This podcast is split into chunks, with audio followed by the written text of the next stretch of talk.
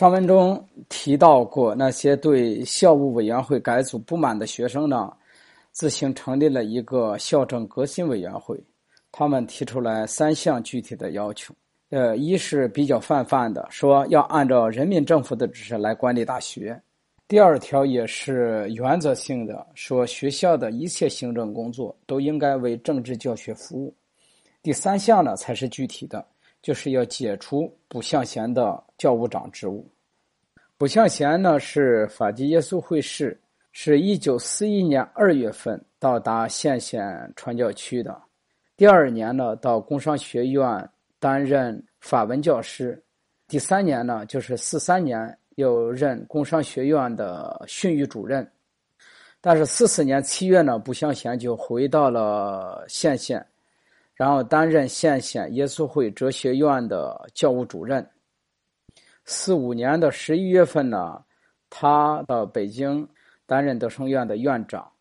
而四六年的三月份呢，他和巴之勇神父曾经随从美国的一位军官和一些记者呢，到延安进行了访问，而且与朱德有过一次会面。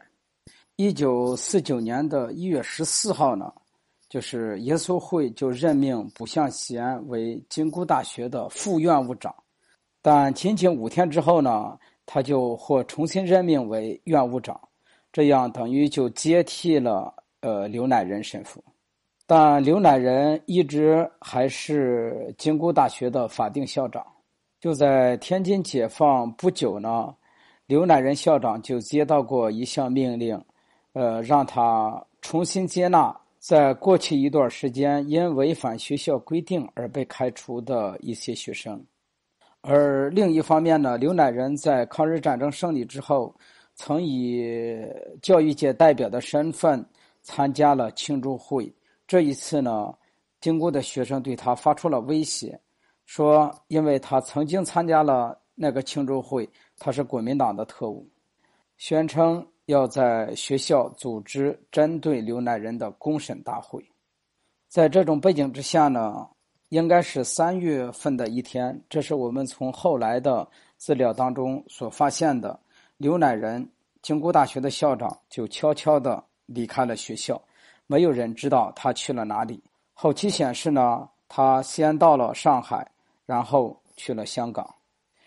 到四九年的六月八号呢，金姑大学再开董事会，决定任命另外一位国际耶稣会士王俊德为金姑大学的代理校长，而卜向贤呢仍然为副校长，同时兼教务长。所以，学生在争夺学校领导权的时候呢，会将矛头直接指向卜向贤。这样，在四九年十二月二十四号那一天晚上。革新委员会的学生代表就将他们的三项要求打印出来，让学生和老师们签字。可是呢，多数的学生并不愿意参与。教师们遇到了威胁，说：“如果你不签字，你就是反革命分子，是人民的敌人。之后你就会失去在学校当中的职务。”有一部分老师呢表示，只能接受第一条。就是说，要按照人民政府的指示来管理大学。最终，约有一半的教师签了名。僵局持续到了十二月二十九号那一天的下午三点，学生对于大学的校长王俊德提出来了最后通牒。就在这一天晚上，卜向贤向校长王俊德提交了辞职报告。第二天呢，蒲安良、方如慧。辞去了工学院、商学院的院长职务，河内博迪就是背行人辞去了机械系主任职务，于是王俊德向天津教育局提出辞职。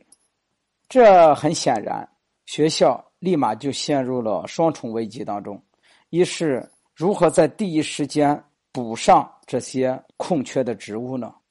二是耶稣会士的退出意味着。教会中断对学校财政的投入，最终天津市市长就不得不介入了。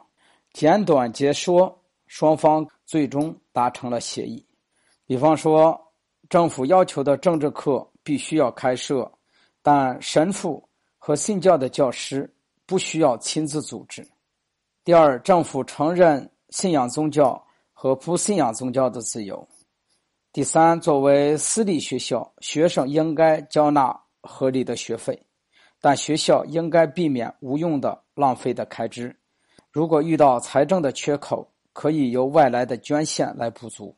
第四，教职工和学生应该彼此尊重别人的自由。第五，大学的副校长，这里指耶稣会的代表卜向贤，他必须是要校政委员会的成员吗？天津市长认为他可以是，但必须由委员会自行决定。